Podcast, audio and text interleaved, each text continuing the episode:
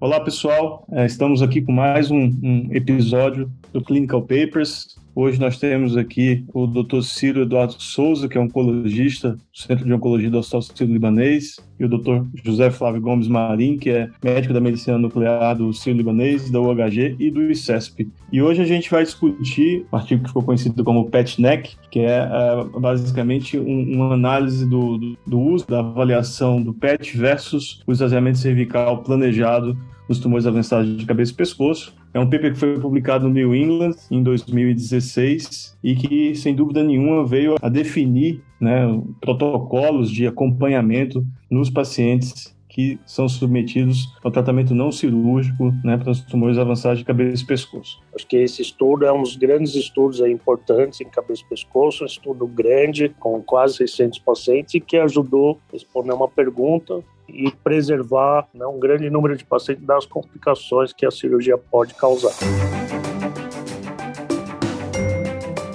Os melhores papers publicados, interpretados a fundo por um time de especialistas em oncologia. Seja muito bem-vindo a mais um episódio do Clinical Papers Podcast.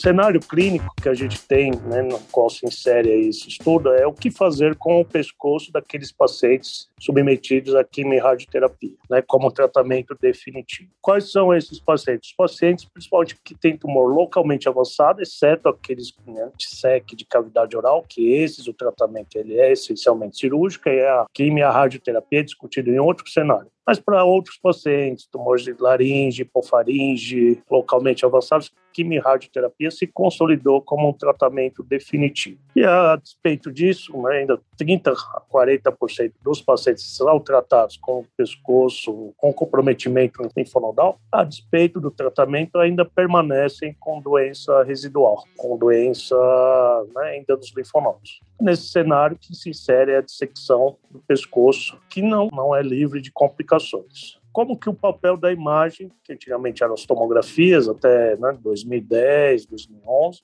ajudava a gente a selecionar esses pacientes e como que o PET vai acrescentar informações em relação às tomografias para distinguir quem são aqueles pacientes que podem permanecer em segmento ou aqueles pacientes que necessariamente precisam para abordagem cirúrgica. É, a gente viu aí que nas últimas décadas o tratamento não cirúrgico dos tumores, principalmente tumores localmente avançados de faringe e laringe, é, cresceu muito, se estabeleceu né, como um tratamento padrão. E assim, sempre houve a dúvida dos cirurgiões, acredito que também dos oncologistas radioterapeutas, aqueles pacientes que tinham é, uma carga linfonodal maior, né, um complemento linfonodal mais importante no pescoço, se eles deveriam ser esvaziados sempre, se esse esvaziamento deveria ser feito antes da quimio-rádio, depois da quimio-rádio. Então a gente viu que né, no início né, desse, dessa era do tratamento não cirúrgico aí, do, dos, desses tumores, havia muita heterogeneidade nisso. Né? Alguns grupos faziam sempre o esvaziamento antes da quimio-rádio, quando o paciente tinha linfonodos maiores. Outros grupos faziam né, o que a gente chama de esvaziamento cervical planejado, que era sempre esvaziar o pescoço depois da quimio-radioterapia. Alguns outros grupos já eram um pouco mais ousados em não fazer o esvaziamento e fazer o acompanhamento clínico ou com tomografia. E eu acho que justamente o PET começou a ser utilizado nesse cenário. O esvaziamento cervical, embora seja uma cirurgia padronizada, que todos os cirurgiões de cabeça e pescoço estão habilitados e treinados a fazer, ele pode sim trazer algumas complicações para o paciente, especialmente se você tem muita doença linfonodal no pescoço. Né? A gente sabe que o linfonodo ele pode estar invadindo nervos cranianos, como por exemplo o nervo acessório, e você tem que sacrificar esse nervo que causa uma sequela é, é, de movimentação, né? uma paralisia definitiva do trapézio do paciente, um ombro caído, dor crônica no ombro. É, a gente sabe que os pacientes eles invariavelmente vão ter alterações de sensibilidade na pele do pescoço, né? no lado esvaziado. Você pode ter outras complicações como fístula linfática, hematoma, exigindo reabordagem, infecção know então, assim, embora seja uma cirurgia onde o índice de complicações é baixo, especialmente no pescoço que tem muita doença linfonodal, a gente pode sim encontrar algumas complicações que são importantes. E é óbvio que se você puder evitar essa cirurgia, sem dúvida nenhuma, você vai estar beneficiando um número significativo de pacientes. Para contextualizar, o, início do PET-CT em oncologia geral ocorreu ali para o final da década de 90 nos Estados Unidos, o início dos anos 2000, inicialmente com câncer de pulmão, depois essas aplicações foram evoluindo rapidamente para outras doenças. Né? Especificamente nos, nos, tumores de cabeça e pescoço, a gente vê uma, uma aplicação inicial no estadiamento desses pacientes, principalmente o estadiamento à distância, né? onde começou a se surpreender tumores pequenos, tumores sincrônicos pequenos, tumores de, outras áreas do trato aerodigestivo, como o esôfago e pulmão, mas logo se descobriu uma, uma aptidão do PET para é, suprir uma brecha que os exames de imagem convencional, aquela altura ressonância e, e a tomografia deixavam, que era a avaliação de resposta. E principalmente no cenário desses pacientes é, que tinham sido submetidos à quimio-radioterapia e às vezes com tumor e com linfonodos ainda de tamanhos pouco aumentados, mas há sempre aquela dúvida se existia doença residual ou não, ou na detecção de recorrência. Então o PET começou a se destacar muito. É, no final de 2008 a gente já tem uma das primeiras meta-análises endereçando essa, esse tópico, né, que é, é, a avaliação, o valor preditivo negativo do PET, a avaliação do PET é, pós-quimio-radioterapia, pré-dissecção cervical. Em 2017, houve uma iniciativa também muito interessante, agora dos americanos, de criar critérios de interpretação para avaliação de resposta no PET cabeça e pescoço. É, isso globalmente não foi adotado de uma maneira massiva, mas a gente começa a ver algumas iniciativas nesse sentido para refinar cada vez mais essa avaliação de resposta e aumentar o valor preditivo negativo, que já se suspeitava que seria bom para ressonância e tomo nesse nesse cenário, mas PET, com os achados do PET foi começando a se comprovar que isso era cada vez era muito era maior e poderia levar uma com segurança, por exemplo, evitar uma dissecção ou nortear, indicar uma dissecção com, de maneira mais assertiva, mas com base na verificação de doença residual ou não, principalmente linfonodal, né, que é o da, da questão. Então é uma questão que não é nova, não surgiu de repente, ela vem sendo estudada, da, a primeira meta-análise aí em 2008, que começou a abordar esse assunto, e aí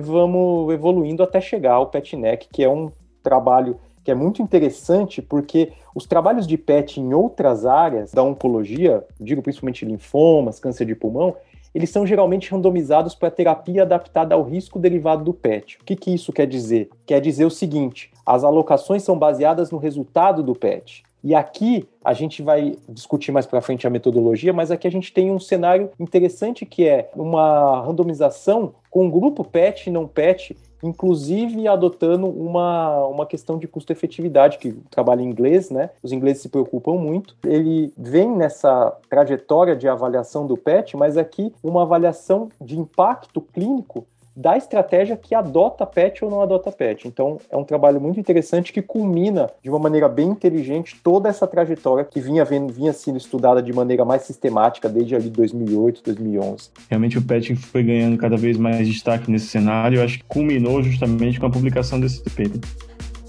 Os melhores papers publicados interpretados a fundo por um time de especialistas em oncologia. Esse paper ele foi um estudo de não inferioridade, né, prospectivo, randomizado, controlado, multicêntrico, e os pacientes que, que foram incluídos eram pacientes com carcinoma epidermoide, né, carcinoma de células escamosas, confirmado da orofaringe, hipofaringe, laringe, cavidade oral e primário desconhecido da cabeça e pescoço, né, que fossem estadio clínico linfonodal N2 ou N3. Então, esse era o desenho básico do estudo. Foi feita a randomização, então, um para um, né, nos grupos que seriam um grupo onde os pacientes eram submetidos ao PET 12 semanas depois do término do tratamento com quimio-radioterapia, e o outro grupo, que é o grupo que eles chamaram de esvaziamento cervical planejado, onde o paciente faz, faria um esvaziamento cervical que podia ser feito antes ou depois é, do tratamento com quimio-radioterapia. A grande importância desse estudo, acho que ele ser randomizado, como você falou, um multicêntrico, que envolveu um grande número de pacientes, né? Foram quase 600 pacientes, 300 para cada lado, e isso é um dado expressivo para responder à pergunta o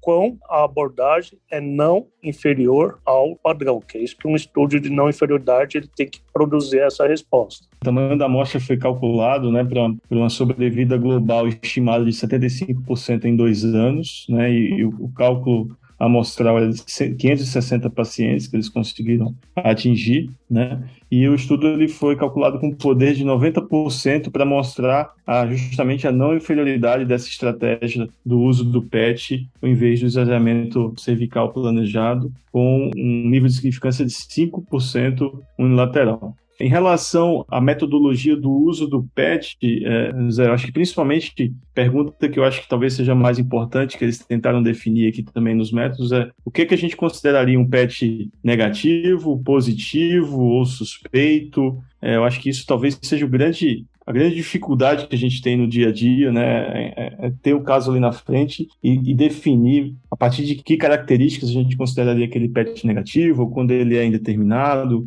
talvez o ponto que fique mais em aberto em todos os trabalhos que você usa PET, ele vai de dois extremos. Primeiro, que é o estabelecimento de valores fechados de SUV, ou seja, determino que o SUV acima de 2,5 é tumor, abaixo de 2,5 não é tumor. Essa estratégia tem os seus problemas, como por exemplo a falta de padronização da, entre os aparelhos, valores diferentes entre os aparelhos. E o outro extremo, que é uma análise puramente subjetiva, tá? Então, se a, a, gente analisando os dados desse estudo, o material suplementar e todo o, o desenho do protocolo, a gente nota que eles optaram pela segunda opção que eu falei, ele foi, foi um estudo baseado em, em, interpretação subjetiva, ou seja, o estudo não teve critérios que eles definiram claros de positividade ou negatividade do PET. A gente pode falar que, como teve análise centralizada dos PETs, isso é um ponto a favor do, do trabalho, mas realmente a gente poderia considerar hoje uma limitação metodológica importante não ter sido estabelecidos critérios de positividade ou negatividade.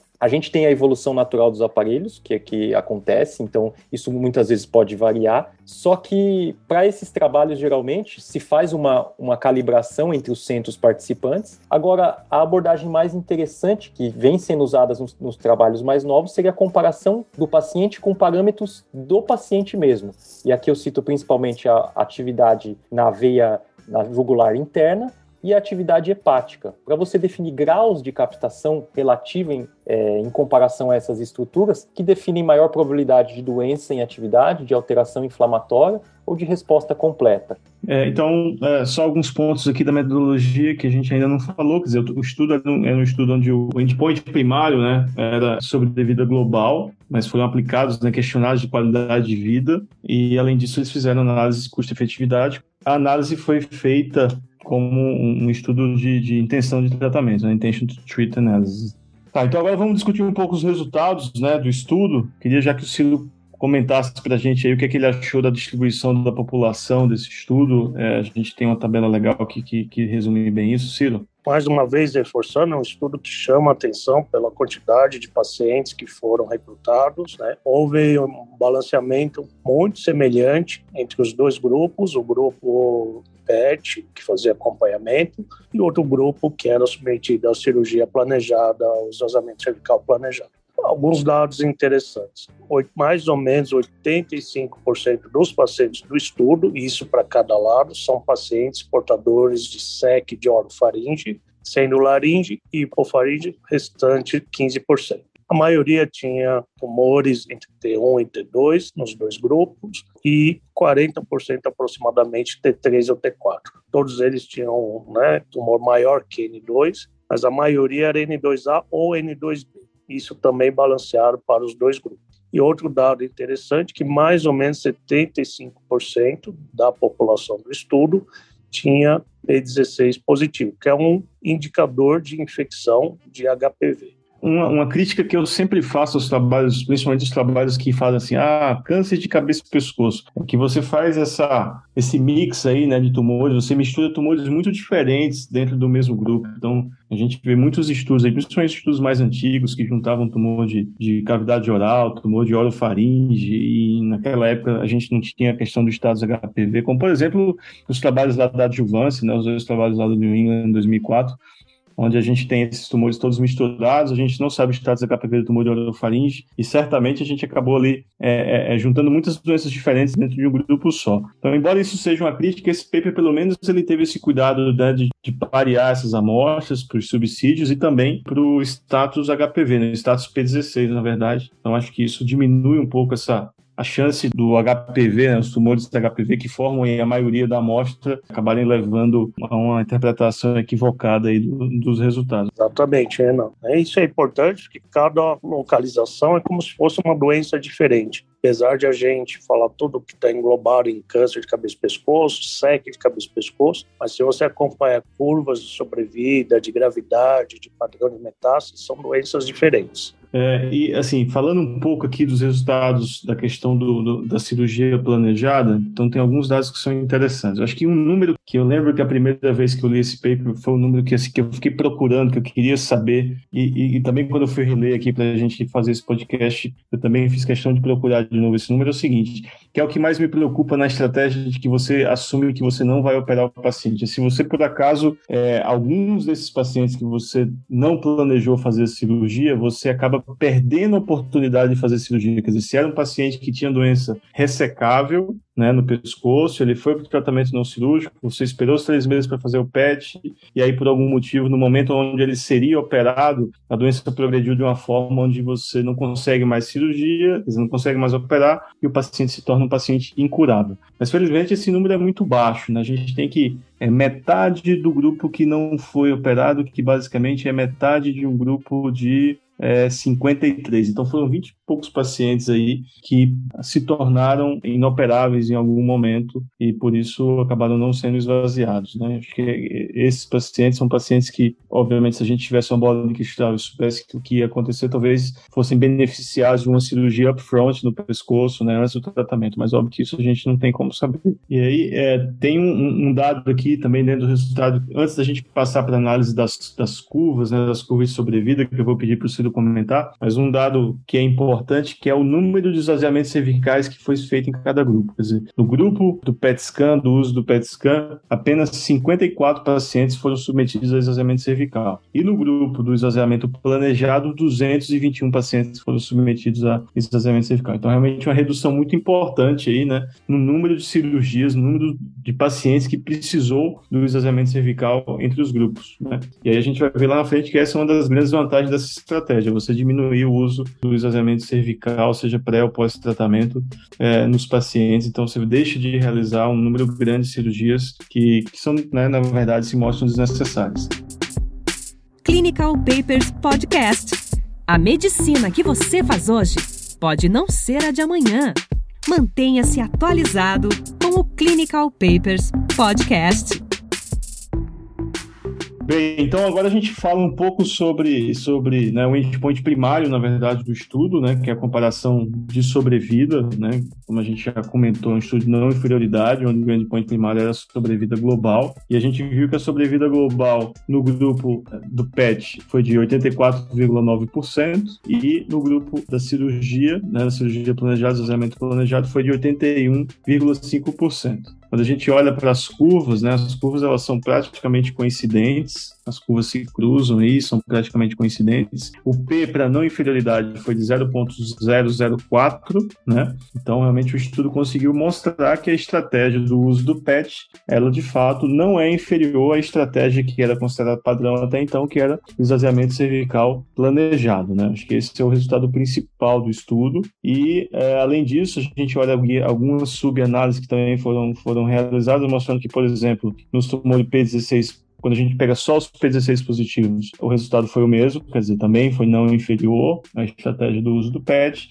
Nos P16 negativos, também a mesma coisa. Se você separa em relação à estratégia de fazer o esvaziamento cervical antes ou depois da quimiorradioterapia, da mesma forma, o estudo também conseguiu mostrar que a estratégia também não é inferior. Ou seja, em todos os cenários analisados, além da, do cenário principal, incluindo todos os pacientes e todos os subgrupos analisados, o resultado foi o mesmo. A estratégia do, PET, do uso do PET ela não é inferior à estratégia é, do esvaziamento cervical planejado. Um, um, subgrupo que merece destaque, a gente vai acabar comentando um pouco mais isso na discussão, são os casos é, N3. Acho que o José Flávio já falou que o N né, de pacientes N3 é muito baixo nesse estudo e não é, os autores depois eles vão falar que realmente a gente não conseguiu chegar a uma conclusão muito clara nos casos N3, mas nos poucos pacientes que tiveram, embora de forma não significativa, a gente viu uma tendência ao resultado melhor com a estratégia cirúrgica, não é isso, Zé?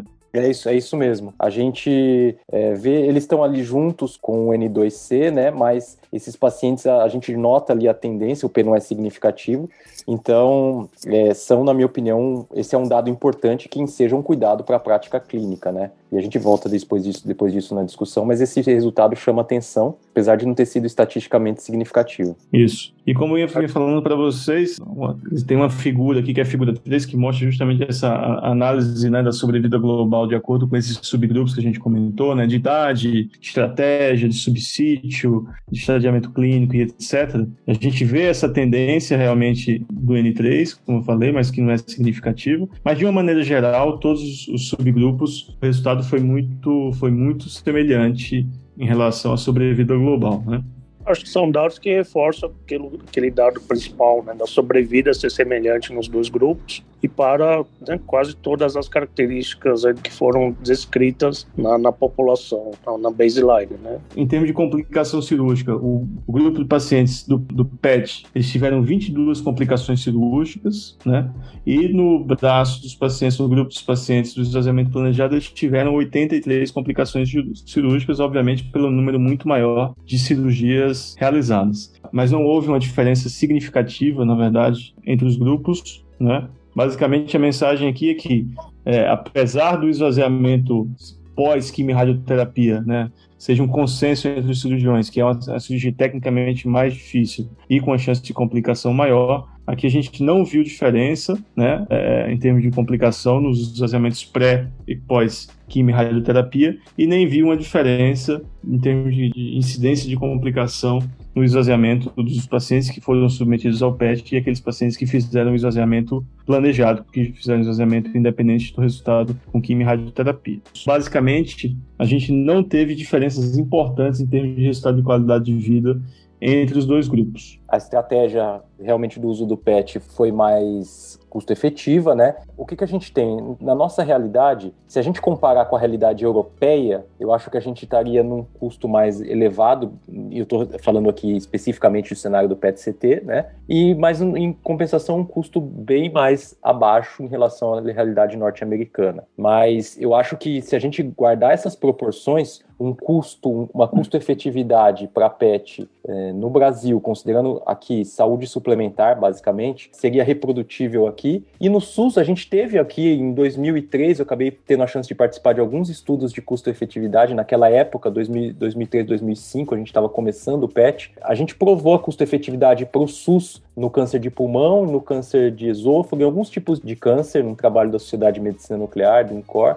A gente conseguiu reproduzir de maneira proporcional esses dados, né? Porque o custo das cirurgias geralmente é alto, mas talvez a gente não consiga reproduzir na mesma proporção do que uma, uma custo-efetividade norte-americana, por exemplo, porque lá o preço do PET proporcionalmente é alto em relação ao da cirurgia, mas em, a gente deve ficar no meio do caminho entre, entre a, com a realidade europeia também. Então eu acredito que para nossa realidade essa estratégia provavelmente seja replicável do ponto de vista de custo-efetividade.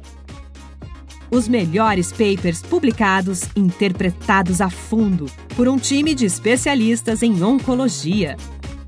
Renan, ainda gostaria de comentar e ouvir comentários também sobre o valor preditivo negativo né, nesse estudo, que é a informação clínica importante para a gente, para o acompanhamento, para a tomada de decisões. Por exemplo, né, qual que é a probabilidade de um PET negativo de realmente saber que não tem tumor viável? É isso que a gente precisa saber. Esse dado, é importante dizer que esse dado já aparecia nos estudos anteriores, tá? Uhum. De, volta, de volta de 80%, 85%, e ele se manteve, a probabilidade do PET, do PET negativo ter, não ter doença, né? Um valor preditivo negativo alto, mas se fosse dizer um número da literatura, é em torno de 90% mesmo, você está correto. Então, o cenário clínico é a abordagem né, do qual que é o tratamento a ser feito, com presença ou não de linfonodos, comprometidos aí num cenário de quimio-rádio de tratamento definitivo. Se a gente discutiu bem, esclareceu bem qual é a importância do PET para ajudar a distinguir aqueles que podem ser operados, aqueles que não devem ser operados e podem ser seguidos, né, sem impacto né, sem perda de sobrevida. E acho que um ponto importante também para a gente falar do ponto de vista clínico é as particularidades do paciente com HPV, com P16 positivo, em relação ao ao acompanhamento nesse sentido. Então, Ciro, eu acho que isso vai ser uma das dos tópicos para a translação desse trabalho para a prática clínica, que é o seguinte: os pacientes com P16 positivo que a gente nota, eles geralmente têm aquele PET mais exuberante, positivo, eu digo, você vê mais atividade, isso não é sempre, mas a gente vê na maioria das vezes, e eles têm uma característica da regressão, tanto metabólica quanto morfológica, ser menor. Então, talvez esses pacientes que foram porque ele diz na metodologia, no decorrer do trabalho, que os pacientes com resposta equívoca, que eu imagino que seja aquela captação meio discreta, moderada, em linfonodos é, ainda grandes, foram levados para o esvaziamento. Então, como a gente não tem análise patológica de peça a peça desse trabalho, mas imagino que uma parte desses pacientes devam ser alguns falsos positivos, né? Para a gente conhecendo a característica do PET, o P16 positivo, pode ter essa situação. Então, um tumor que regride metabolicamente e morfologicamente um pouco mais devagar. Então, isso pode ser interessante na hora da interpretação, porque se você vê atividade num tumor P16 negativo e num tumor P16 positivo, isso pode te levar a direcionamentos diferentes. Então, é importante, de repente, um controle, ter essa discussão com o oncologista, com o cirurgião de cabeça e pescoço, que isso pode ser fundamental para análise. Mas, resumindo, acredito que a gente tenha tido uma, alguns pacientes que não tinham doença e provavelmente foram incluídos na dissecção pelo fato de terem P16 e ainda mostrarem atividade no exame de FDG, o PET-FDG. Nesse sentido, seria o ideal que a gente tivesse o resultado né, da cirurgia, né, de resultado de patologia. Exato, principalmente nesse subgrupo de pacientes. Mas a gente sabe que, a despeito disso, né, não houve prejuízo em sobrevida. Uma particularidade de quem está acompanhando o paciente, às vezes você faz o PET na 12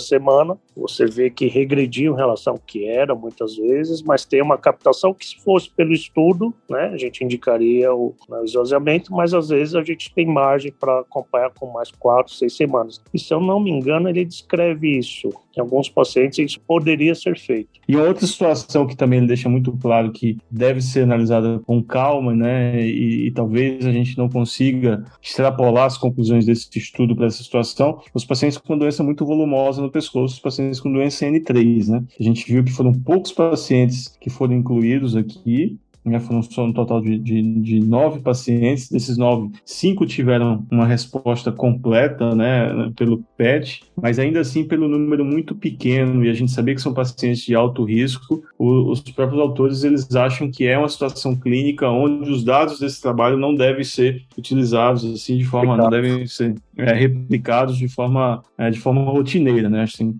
são situações que a gente tem que analisar caso a caso e que a gente talvez precise ter um pouco mais de parcimônia aí na utilização dessa estratégia e em alguns desses pacientes realmente vão precisar do esvaziamento cervical, seja pré ou pós-tratamento com quimio-radioterapia. Né? Exatamente. Esses pacientes com doença volumosa no pescoço, que era poucos pacientes no estudo, ainda que na análise ele fala estava bem no meio ali do subgrupo, mas assim, eu não fico confortável hoje em acompanhar quem era N3, mesmo com uma resposta quase completa aí no PET. É isso. Eu acho que para encerrar, então, acho que esse estudo, acho que a conclusão dele é muito clara, né? Que realmente assim, a sobrevida uh, global foi semelhante, né? Nos dois grupos, entre as duas estratégias. Então, é, o uso dessa estratégia, tratamento né, do esvaziamento guiado pela positividade do PET, ele se mostrou não inferior ao esvaziamento planejado, com as vantagens de você conseguir é, reduzir o número de pacientes que vão, que vão necessitar do, do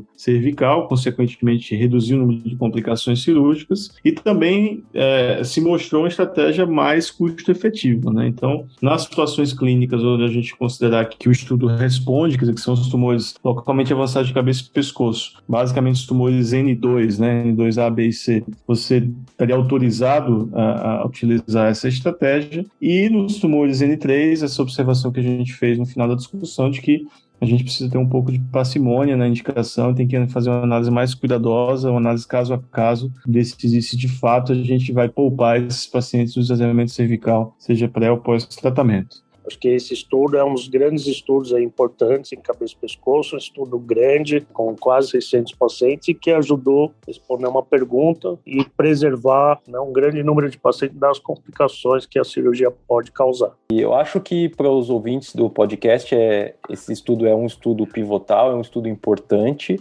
Ele, se a gente for resumir a estratégia da parte do PET em algumas poucas palavras, a gente é um estudo que mostrou que vale a pena fazer PET nesse cenário. Você tem que ter alguns cuidados com o resultado e com subgrupos, como o Renan já foi falado. É uma questão que é, o estudo foi feito em 2016, foi publicado em 2016, feito um pouco antes, né?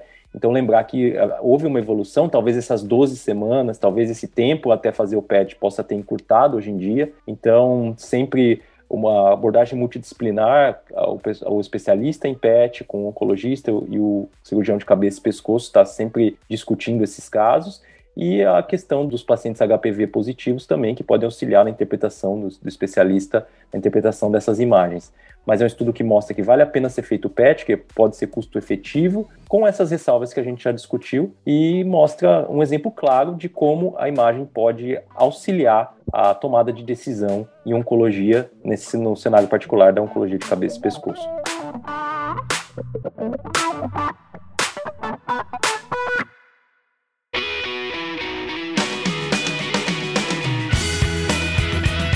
Você ouviu Clinical Papers Podcast. A medicina que você faz hoje pode não ser a de amanhã. Mantenha-se atualizado com o Clinical Papers Podcast.